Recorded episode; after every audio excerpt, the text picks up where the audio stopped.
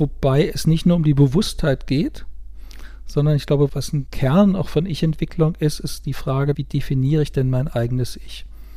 Also ich würde es mal ein Beispiel bringen. Ich kann ja bewusst über die Dinge sein, dass ich sie mitkriege und trotzdem kann ich sie nicht akzeptieren oder zulassen innerlich.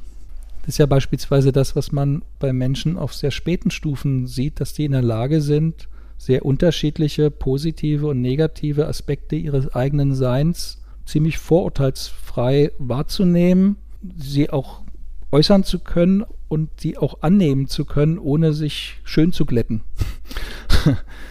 so das Gefühl, was beispielsweise ein ja manchmal beschleicht, wenn man so Erfolgsbiografien oder Autobiografien liest.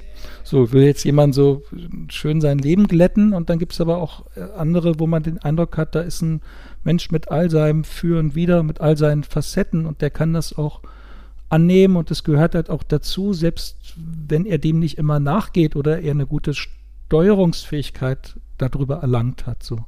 Also das, ich würde es nicht nur an der Bewusstheit festmachen, sondern gerade der zweite Aspekt ist ein, ist ein ganz wichtiger Kern, vor allem darin, wenn wir uns darüber unterhalten, was ist denn der Vorteil von Menschen auf späteren oder wo liegt denn sozusagen die Errungenschaft, die damit einhergeht, die auch im Leben umzusetzen. Ne?